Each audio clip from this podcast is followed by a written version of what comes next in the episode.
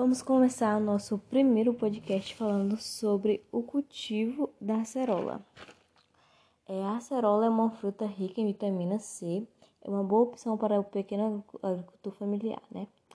É, pois, se adapta, pois se adapta em diversas condições climáticas e produz o ano inteiro.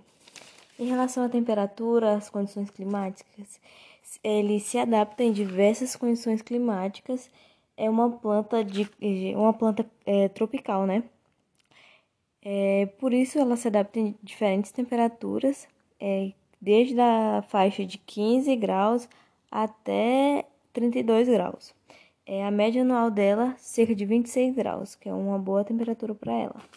Em relação ao solo, ela por ser uma planta rústica, uma planta de temperatura tropical, ela se desenvolve bem em quase todos os tipos de solo. Mas os mais indicados são os solos de boa fertilidade, arenosos e levemente argilosos.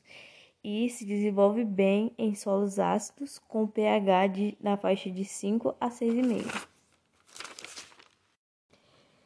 Em relação às mudas, a acerola pode ser propagada tanto com o uso de sementes como pela estaquia e pela enxertia. É, é considerada uma planta que tem uma propagação bastante simples por, por ter esses tipos, esses três tipos. Em relação à adubação, deve-se ter um preparo menos de 60 dias antes da, da, da frutificação. A adubação da cova pode ser feita de acordo com o resultado de análise você vai fazer sua análise de solo lá e você vai ter seu resultado. Aí, em cima disso, você vai fazer a sua adubação. Os tratos culturais dessa cultura deve ser feito com é, deve ser feito o controle de plantas daninhas, as podas de formação e de limpeza. É, essa planta ela é uma planta rústica, mas ela também sofre por pragas e doenças. Algum, vou dar dois exemplos de pragas e dois exemplos de doenças e vou dar alguns controles para esses tipos. Uma das pragas é o pulgão, que é uma bastante conhecida. Essa, o pulgão ele vai sugar a parte final dos ramos, provocando seu murchamento e até a morte, que induz a brotação lateral da planta. Induz, vai induzir a, a, a brotação da planta. Um controle para esse, esse pulgão vai ser a pulverização com inseticidas biológicos durante o período de frutificação. Outro, outro tipo de praga é a conchonilha.